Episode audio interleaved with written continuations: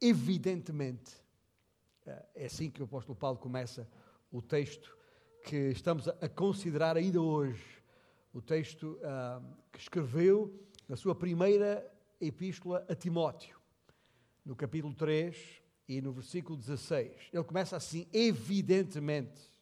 Este evidentemente é uma palavra que, como já percebemos pela língua original em que foi escrita, significa estamos de acordo. A palavra grega homologel. Estamos, estamos. É por isso que dizemos amém. Evidentemente, grande é o mistério da piedade. Aquele que foi manifestado na carne, foi justificado em espírito, contemplado por anjos, pregado entre os gentios, crido no mundo, recebido na glória. Seis afirmações, seis declarações, seis, as seis declarações num tempo verbal, no grego chamado auristo, ah, na terceira pessoa do singular. Perante tal uniformidade, ritmo e paralelismo, ah, é óbvio que temos aqui um hino. Talvez nem todos tenham percebido disso ao ler as Escrituras, mas esse versículo que está aí 1 Timóteo 3,16, é um hino que a igreja primitiva cantava. Por isso, nesta nossa série de, de mensagens de exposição da epístola, da primeira epístola de Paulo a Timóteo, que temos vindo a fazer há várias semanas, meses já, um, não acredito que as coisas aconteçam por mera coincidência, mas justamente num, numa ocasião em que uh, uh, demos especial ênfase à música e ao lugar da música na igreja. É precisamente o texto que estamos a considerar nesta manhã. É ah, ah, claríssimo, até na nossa língua, quanto mais na língua original, tratar-se de um hino. Há aqui paralelismos: carne e espírito, ah, anjos, homens, referindo-se aos, aos gentios, ah, mundo, glória fazem o contraste entre terra e céu, entre a carne fraca e efêmera. A carne fraca e a efêmera vida humana. E o espírito forte da eterna pessoa de Cristo. Os anjos celestiais e as nações terreais. O mundo em baixo e a glória em cima. É um paralelismo em série. Eu desafio os músicos, Samuel e os demais, a escreverem música à volta destas palavras. Porque esta é a nossa razão de ser. Gente, o que eu estou a dizer é isto. Se não fosse por causa da pessoa de Jesus Cristo, nós não tínhamos qualquer razão para estar aqui, sequer. Nem sei porque é que haveria chamadas igrejas. São seis declarações sobre o coração da nossa fé e o coração da nossa fé, o coração da nossa mensagem, a, o evangelho da nossa salvação, a palavra da verdade, o coração tem um nome só: Jesus. Aquele que, é exatamente isto que Paulo escreve, aquele que. Ah, agora, antes de entrar em cada uma destas seis declarações, muito sucintamente, ah, no tempo que temos, ah, Talvez para aqueles que estão aqui nesta sala, que já conhecem Jesus Cristo, que quando aquilo que me ouviram falar agora é linguagem, é linguagem comum, é linguagem que entende perfeitamente, sabe quem é este Jesus, conhece-o pessoalmente. Uh, talvez para nós que estamos nessa condição, aquilo que vamos ouvir aqui esta manhã até poderá soar quase como uma revisão da matéria, até porque estamos em final de ano letivo, parece que é dia de fazer revisão da matéria. Um, e, e, já agora, é verdade, a maior parte destes jovens estão em final de ano letivo, se não têm terminado já, o que é também motivo de ação de graças por aquilo que foi possível fazer. Mas seja, não quero, é impossível que, que, que ao ouvir o que vamos ouvir, a palavra de Deus, e eu sou apenas um instrumento, mais nada do que isso, é impossível estarmos numa atitude que às vezes os alunos na escola estão quando em tempo de revisão da matéria. Não é uma aula tão importante assim. Bom, a não ser que tenha passado o ano inteiro a, a fazer coisa nenhuma e aquela aula de então é a única aula que realmente vale a pena não perder. Mas deixe ter uma coisa: se aquilo que vais ouvir aqui hoje, nesta manhã, te soar pouco familiar, que mais vezes acontece aos, aos alunos nas escolas no dia da, da revisão, em que parece que estão a ouvir uma coisa pela primeira vez, nunca tinham ouvido antes. Se porventura te soar pouco familiar, isso poderá ser um comentário ao estado do teu coração, no que respeita à intimidade com este Jesus Cristo que estamos a falar. Ou então vai mover em ti um, um sentido de gratidão profunda por aquilo que Ele fez por ti e fez por nós. O que quer dizer com isto é que, diante de, destas seis declarações que estão aqui, é impossível ficar indiferente. Mesmo a, a ti, mesmo tu, porventura, aqui, nesta manhã, que ainda nem sequer entendes quem é Jesus Cristo, porque Ele ainda não habita na tua vida. Ainda não o reconheceste como Senhor e Salvador. Como disse, é impossível ficar indiferente ao nome de Jesus. Aquele que foi manifestado na carne. É a primeira declaração que está aqui. Deus se fez homem. É Deus em forma humana. Foi manifestado. É isso que a palavra no original grego indica. Uh, significa tornar-se visível. Não significa passar a existir como se não tivesse existência anterior. Não significa que foi criado quando se manifestou. Significa passar a ser visível fala na, na realidade, uh, uh, uh, na sua pré-existência. Jesus Cristo já pré-existia, ainda quando não se via.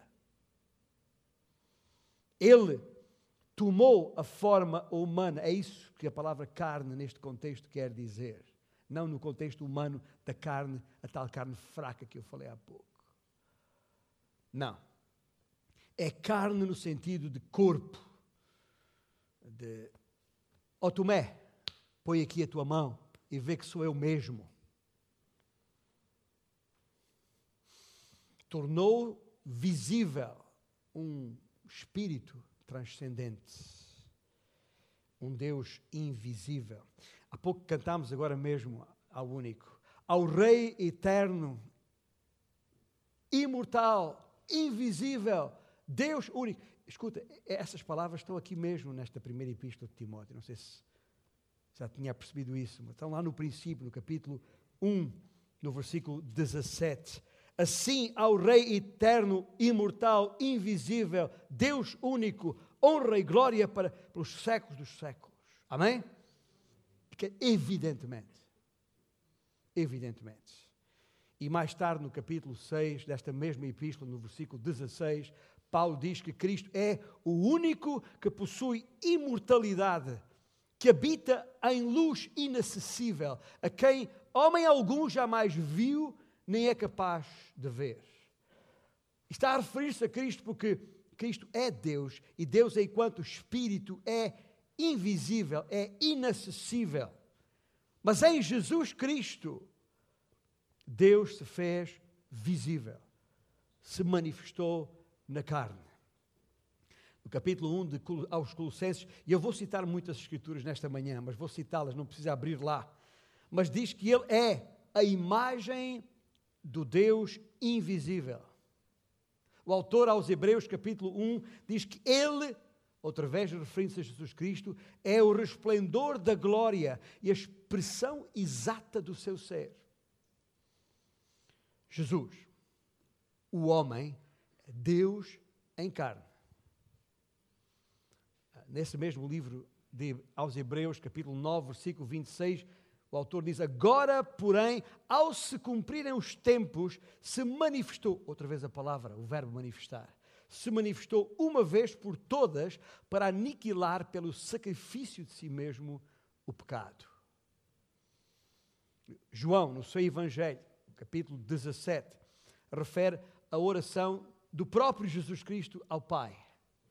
E nessa oração ele ora ao Pai para o glorificar consigo mesmo, pedindo ao Pai: glorifica-me contigo mesmo com a glória que tinha junto de ti. Antes que houvesse mundo, disse Jesus. Ele sempre existiu. São suas as palavras também em João capítulo 5, lá no uh, versículo 58, Jesus diz: Antes que Abraão existisse, eu sou. Disse também, no capítulo 14 desse mesmo Evangelho: Quem vê a mim, vê o Pai. Ele é o Cristo eterno, que na sua encarnação se tornou visível.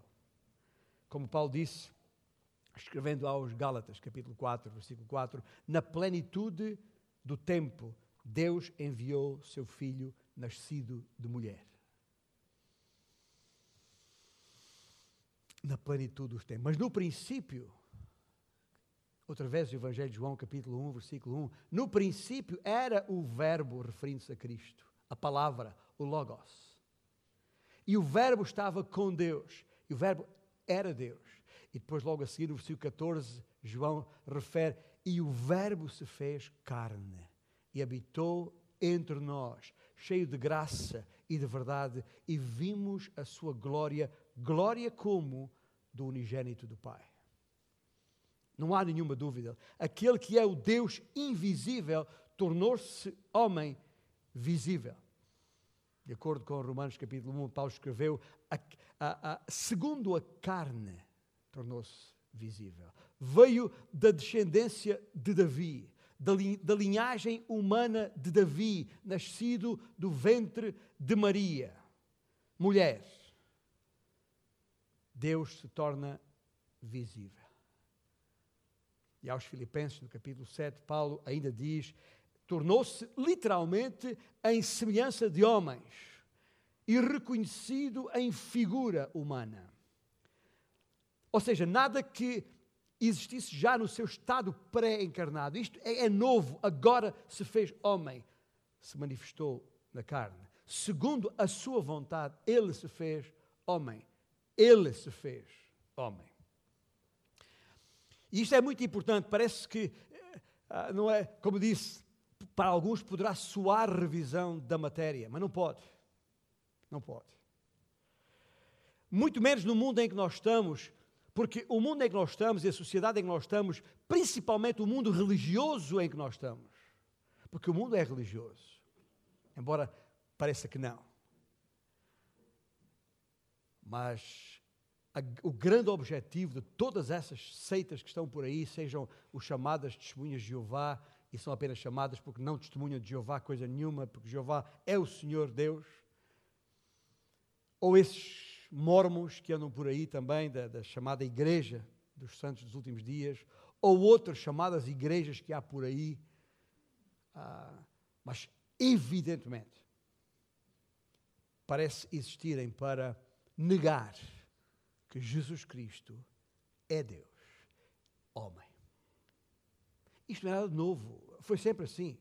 Sempre existiram grupos e uh, ismos religiosos ideologias que, que, que procuraram uh, ou afirmar que Jesus Cristo é apenas um homem e não Deus, ou que ele é apenas Deus e não homem. Porque para o homem é difícil perceber como é que uma mesma pessoa, o mesmo ser, pode ser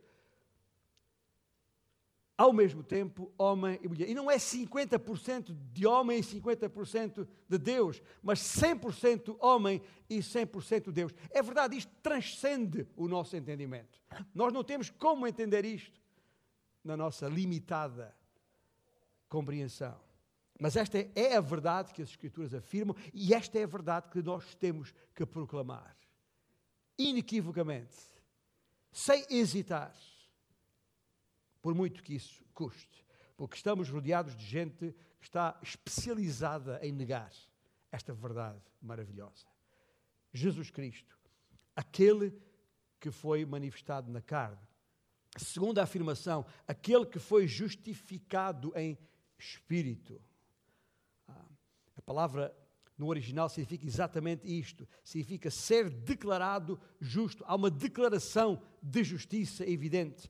Na sua carne, ele é humano, no seu espírito, ele é divino e ele foi declarado justo com respeito à sua natureza espiritual. Sim, não há nenhuma dúvida, na carne ele era humano, mas no espírito divino, no seu espírito humano, no seu caráter espiritual, na sua natureza espiritual, chame-se o que quiser, a pessoa dentro daquele corpo físico era, é perfeitamente justa. É isso que está aqui escrito. Por isso é que o pai disse: Este é o meu filho amado em quem me comprazo. Jesus Cristo não precisava de um Salvador, não precisava de nenhum Redentor. João, na sua primeira epístola, atesta isto capítulo 2, dizendo Jesus Cristo, o justo. que nome! Que cognome! Estamos habituados a ouvir o, o nome dos reis e depois um cognome a seguir. Que cognome este maravilhoso! Ah, aos Hebreus, o autor aos Hebreus escreveu em 4,15 que ele foi tentado em todas as coisas, mas sem, a nossa semelhança já agora, foi tentado, mas sem pecado. Em Hebreus 5 diz: tendo sido aperfeiçoado, tornou-se o autor da salvação eterna. Capítulo 7: Um sumo sacerdote como este, santo, inculpável, sem mácula, separado dos pecadores e feito mais alto do que os céus, que não tem necessidade, como os sumos sacerdotes têm, de oferecer todos os dias sacrifício, primeiro por seus próprios pecados. Jesus Cristo não tem essa necessidade. Porquê? Porque o seu espírito é justo. Ali mesmo, em Hebreus capítulo 9, diz: Assim mesmo se ofereceu sem mácula se ofereceu sem mácula a Deus. Absolutamente impecável, perfeito, imaculado, sem falha, sem pecado. É este o significado básico desta segunda linha, ou segundo verso, se quiserem, desta, da estrofe única deste hino. A sua natureza espiritual o justifica. Paulo, escrevendo aos Coríntios, na sua segunda epístola, capítulo 5, disse: Aquele que não conheceu pecado, ele o fez pecado por nós. Jesus morreu em santidade perfeita pelos pecados dos outros, os meus pecados, os teus pecados. Ele não tinha pecados porque tivesse que pagar. Ele é visivelmente justo. Olhando para ele, não se vê qualquer falha. Nem quando estava sendo massacrado naquela cruz. Lembra-se? a, reação daquele oficial romano, verdadeiramente este é o, fi, o filho de. É impossível ficar diante da pessoa de Jesus Cristo e poder perceber nele qualquer falha que fosse. Porque nele não há defeito. Ele é justamente perfeito ou perfeitamente justo, tanto faz. Tanto faz na sua absoluta santidade, Deus só podia dar forma a um ser absolutamente santo. Ao nascer aquela criança a quem foi dado o nome Jesus, tinha a natureza de Deus. Por isso não pecou, nem podia ter pecado. Ouça bem, Jesus não pecou, nem podia ter pecado, porque não é essa a sua, a sua natureza é perfeitamente justa impossível de pecar. Está, está a dizer, ah, mas então afinal eu pensei que para Deus não havia impossíveis e está-me a dizer que era impossível para Deus pecar? É, estou. E repito, não tenho nenhuma dúvida sobre isso. Porque isso seria a negação do seu ser divino, eterno, perfeito, em absoluto. Uma natureza justa não pode pecar, ponto final. Por isso é que a Bíblia diz que não há justo, senão Deus. Bom, por isso Jesus Cristo é justo, porque Jesus Cristo é Deus. É isso que nós chamamos eh, na, na teologia, na cristologia, a, a, a doutrina da impecabilidade de Cristo. É isso que isso significa. Por isso é que Cristo podia morrer por nós. Por isso, a morte não podia mantê-lo cativo. Por isso, pode assegurar salvação eterna a todos que creem. Aquele que foi manifestado carne, justificado em espírito. Terceira frase, contemplado por anjos. Notai bem este terceiro verso do hino, a palavra grega ah, que, que foi traduzida aqui por contemplado, tem vários significados, como uh, ver, como visitar, como observar, mirar, enfim.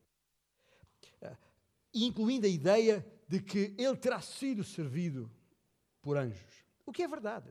Durante toda a sua vida e ministério aqui, nós podemos perceber que os anjos não o perderam de vista. Eh, isto a propósito do contemplado por anjos. Não o perderam de vista e vieram ao seu encontro sempre que oportuno e o serviram. Foi assim no seu nascimento, mesmo antes, desde o anúncio a, a José. Uh, foi assim com o José, estou a falar do seu pai, por adoção, o seu padrasto, não é? Uh, passando pelos pastores, lembram-se a história? E basta ler. Teus 1 e 2, Lucas 1 e 2, e vemos anjos por todos os lados. À volta e depois, durante toda a sua vida, incluindo a sua tentação, lembra-se após a tentação, Mateus capítulo 4 e Lucas 4 também, quando, quando uh, uh, depois os anjos chegaram a ele para, para, para o confortar. Nem sempre há registro da, da, da presença de anjos, mas não há dúvida nenhuma que estiveram sempre ao seu serviço, mesmo quando foi lá ao jardim para, para orar. Um, veio um anjo do céu, diz a Escritura em Lucas 23, 22, e o confortou. Lembra-se de ele ter dito a Pilatos: oh, oh, oh, oh, meu, não foi assim que ele falou, mas escuta, acaso pensas que eu não posso rogar a meu pai e ele me mandaria neste momento mais de 12 legiões de anjos? A sério? Só faltou dizer, duh.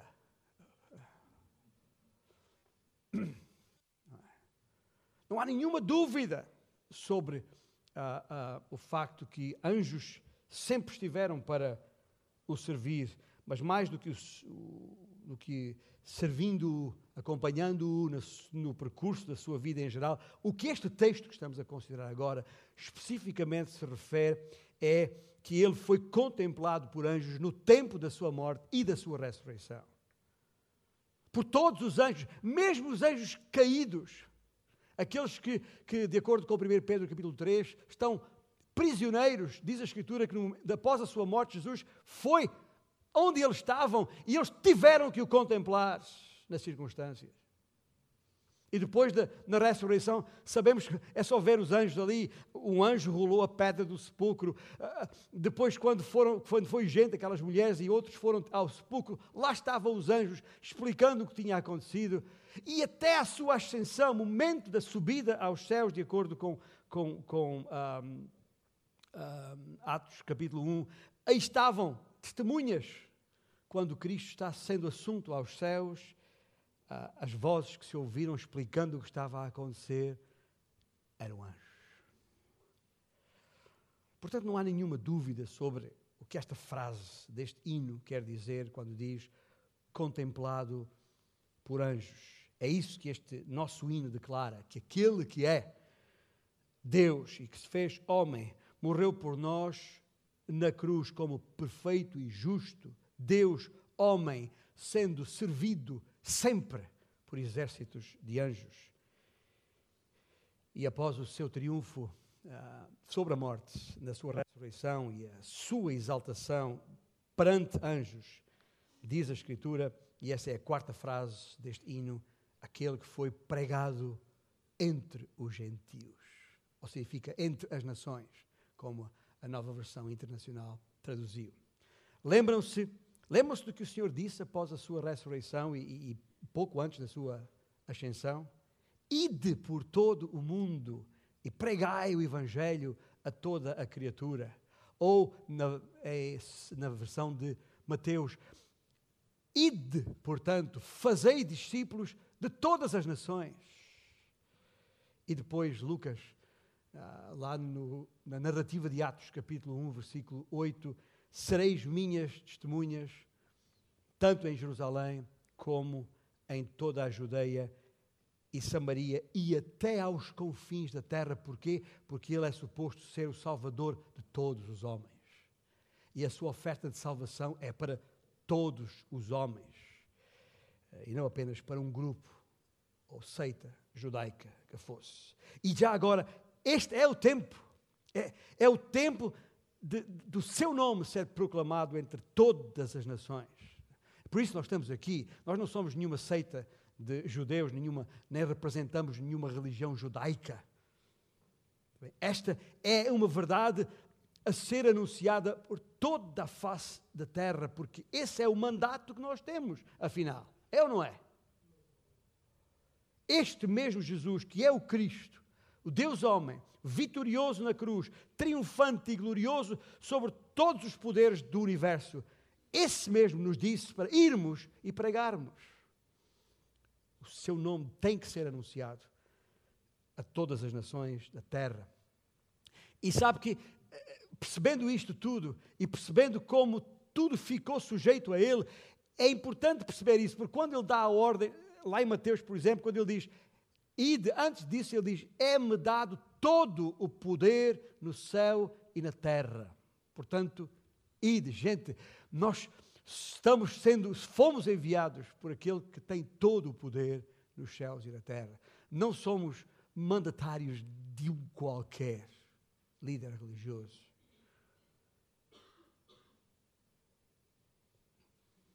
A quinta frase deste hino, aquele que foi querido no mundo.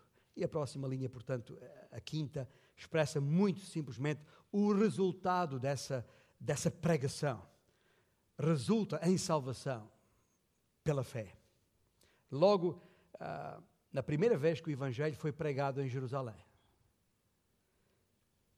a primeira vez que o Evangelho foi publicamente anunciado após a ressurreição de Jesus, 3 mil pessoas creram e continuaram a crer no cotidiano da sua fé na igreja. E basta ler depois todo o capítulo 2 de Atos dos Apóstolos para perceber o que aconteceu aqui. Não é que o conceito crer fosse um conceito novo na altura, não. Ah, basta fazer um estudo do, Evangelho de João, desde aquele versículo 14 do capítulo 1 que eu referi há pouco, que a todos quantos o receberam, Deus deu-lhes o poder de serem feitos filhos de Deus, a saber aos que creem no seu nome. E depois todo o Evangelho de João está carregado, este verbo crer, está em muitos tempos vezes sem conta no capítulo 2, no capítulo 4, 5, 6, 7, 8, 9, 10, 11, 12, no 14, no 17, é no 20.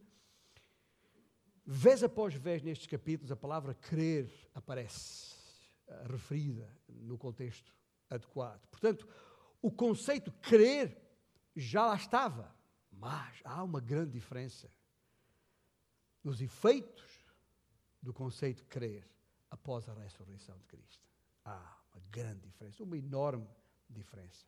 E é por isso que quando uh, uh, chegamos a Atos capítulo 4, já vemos muitos, milhares, mais, talvez mais de 20 mil, depois daqueles primeiros 3 mil. Depois chegamos ao capítulo 8, a igreja sofre perseguição, é obrigada a dispersar, porque a igreja não percebeu, ou pelo menos não tinha percebido até àquela altura, que as palavras que, do próprio Senhor, quando disse primeiro em Jerusalém, Judeia, Samaria até aos confins da terra, a igreja ficou ali em Jerusalém, quietinha, na sua zona de conforto. Como tantas vezes nós ficamos na nossa zona de conforto. E o Senhor, o Senhor permitiu que viesse perseguição sobre a igreja, obrigando os crentes a sair de Jerusalém para que o Evangelho então prosseguisse sendo anunciado até aos confins da terra, tal como veio a acontecer. Porque logo a seguir já vemos eh, sendo anunciado por Filipe aquele etíope, aquele eunuco etíope, e depois a salvação do gentio uh, na casa de Cornélio. E, e, e, a seguir temos Paulo, que aparece no decurso de todas as suas viagens missionárias, onde há registro de multidões sendo salvas, à medida que a palavra de Deus avançava, espalhando-se pelo mundo de então. Portanto, quando Jesus Cristo, que foi manifestado na carne, justificado em espírito, triunfante diante dos anjos que o contemplaram, da sua morte e ressurreição. Quando este Jesus Cristo foi pregado pelas nações, o resultado foi querido. As multidões creram. Querido no mundo. E isto, ah, gente, para nós, eu às vezes, e não posso ficar indiferente a isso, às vezes ouço irmãos, crentes em Jesus Cristo, que já assimilaram o conceito de crer, dizendo: Ah, não vale a pena falar de Cristo, as pessoas não querem saber, têm a sua vida, estão ocupadas com isto e com aquilo, não querem saber da religião. E quando a gente fala em Cristo, oh, pois é mais uma igreja, isso há por aí muitas, e depois começa a falar do A, do B, do C, da Universal, da Manada, da Pentecostal, da Batista, para aqui, para lá, e vendo uh, defeitos em tudo e mais alguma coisa. Gente, mas não nos vamos distrair com isso. Porque nós sabemos muito bem em quem temos querido. E esse é Jesus. Não a igreja A, B ou C. Você pode vir aqui a esta igreja a vida inteira e nunca crer e, consequentemente, nunca ser salvo. Pode é pedir-me para o batizar, o batismo não salva ninguém. E as formas como o mundo apresenta e vende o seu peixe aqui e ali para nos distrair, para nos afastar, conseguindo não só cegar o entendimento de muitos dos que ainda não creram, para que a luz de Cristo não resplandeça. E é um facto, a Bíblia fala disto, em 2 Coríntios 4,4. Mas também fala a Bíblia que o Senhor nos colocou neste mundo como luzeiros. Por isso é que o nosso logotipo é um, um farol. A nossa responsabilidade é projetar a luz, a verdadeira luz que é Jesus Cristo. E nós temos que o fazer sem nos deixarmos intimidar, nem distrair, nem enganar por falsas dificuldades. Porque a palavra de Deus é muito clara: quando o Evangelho é anunciado, as multidões vão crer. Mas como crerão? Se não houver quem pregue. E como crerão se não houver quem pregue? Escuta, isto é um apelo e ao cantar este hino, aqui em 1 Timóteo 3, 16, isso tem que estar presente na nossa mente. E finalmente, a sexta e última frase, declaração neste hino, aquele que foi recebido na glória. Após a sua ressurreição, após o seu triunfo, após o seu apelo à, à, à pregação e, e, e a garantia da fé que se seguiu como resultado dessa pregação, depois de garantir isso, ele subiu aos céus. Está lá em Atos capítulo 1, versículo 9. Ditas estas palavras que acabei de referir, foi Jesus elevado às alturas, à vista deles, os discípulos, que já não eram só 12 naquela altura, talvez uns 120, segundo a indicação que temos. E uma nuvem o encobriu dos seus olhos. E estando ele com os olhos fitos no céu enquanto Jesus subia, eis que dois varões vestidos de branco, lá está, os anjos.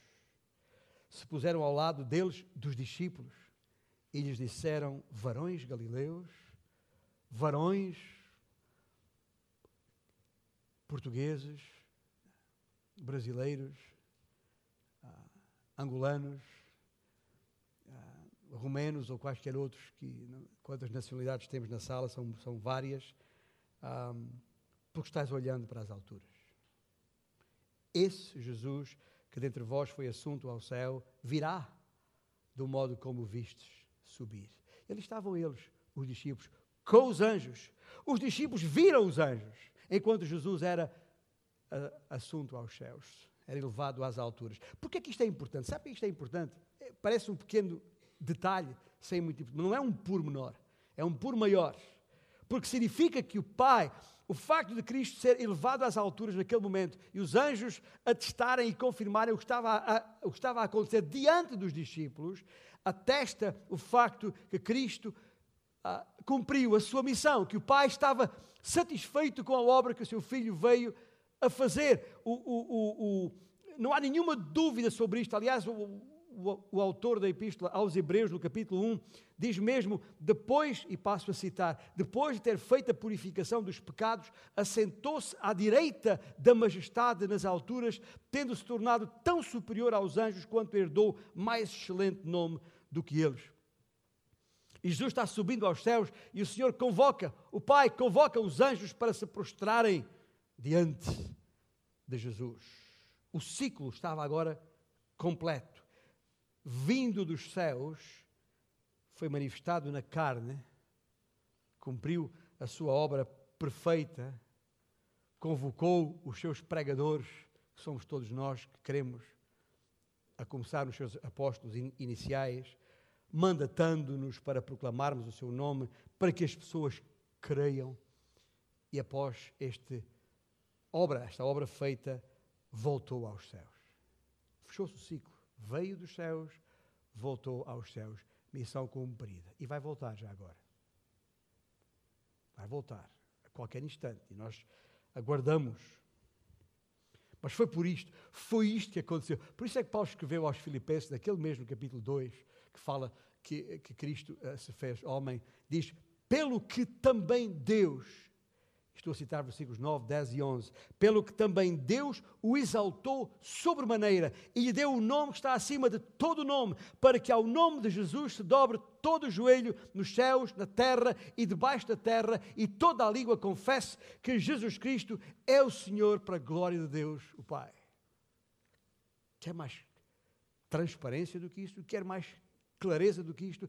Está aqui o Evangelho Deus veio ao mundo assumindo a forma humana, morreu na cruz por ti e por mim, venceu a morte, venceu o inferno e todas as suas hostes, voltou à glória nos céus e deixou-nos para pregar esta mensagem de salvação ao mundo perdido.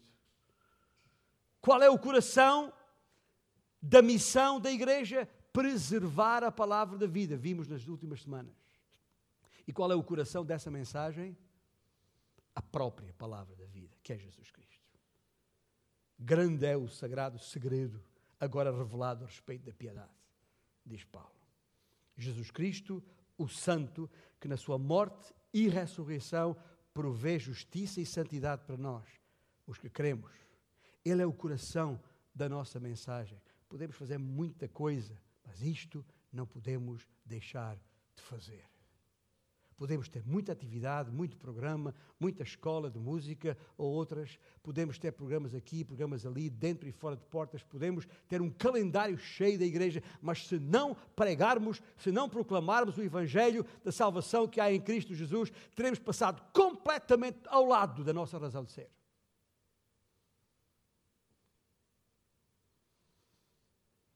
O que é que Paulo disse? Pregamos a Cristo crucificado.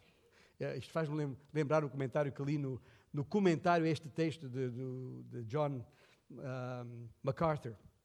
Ele conta de, a respeito de uma, de uma igreja em Inglaterra, uma velhinha igreja que tinha uma placa sobre a porta e na, e na, e na placa dizia, à entrada dizia, pregamos a Cristo crucificado. E tinha uma planta, um arbusto, embaixo dessa, dessa placa. Né?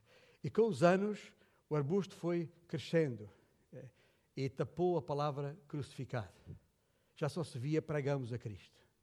O, o, o arbusto foi, foi se desenvolvendo e, de repente, tapou a palavra Cristo. Já só se via a palavra pregamos. Até que o arbusto cresceu ao ponto de cobrir toda a placa e a igreja desapareceu. E desapareceu mesmo, não existe essa igreja mais hoje. Um, nesta manhã, aí onde estamos, e aqui onde estou. Eu vou pedir que, que numa oração silenciosa, é, o que quer dizer com isto é, não precisa falar em voz alta, mas, mas aí no silêncio do seu coração, talvez até não seja má ideia fechar os olhos, não, porque isso o torna mais espiritual, mas para não se distrair com o que se passa à sua volta, uh, uh, aí onde está, por instantes, em oração silenciosa, fala com Deus.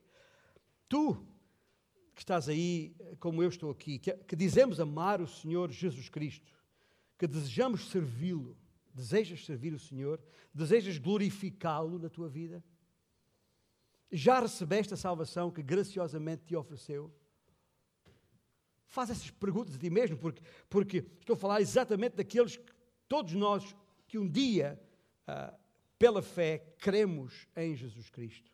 Porque se esse é o nosso caso, então temos a nossa oração tem que ser de gratidão, temos que agradecê-lo, temos que louvá-lo por isso que ele fez. Pois aquele que veio ao mundo providenciando uma salvação perfeita e voltou à presença gloriosa do Pai, satisfazendo plenamente a sua justiça, esse mesmo Jesus é quem garante a nossa salvação.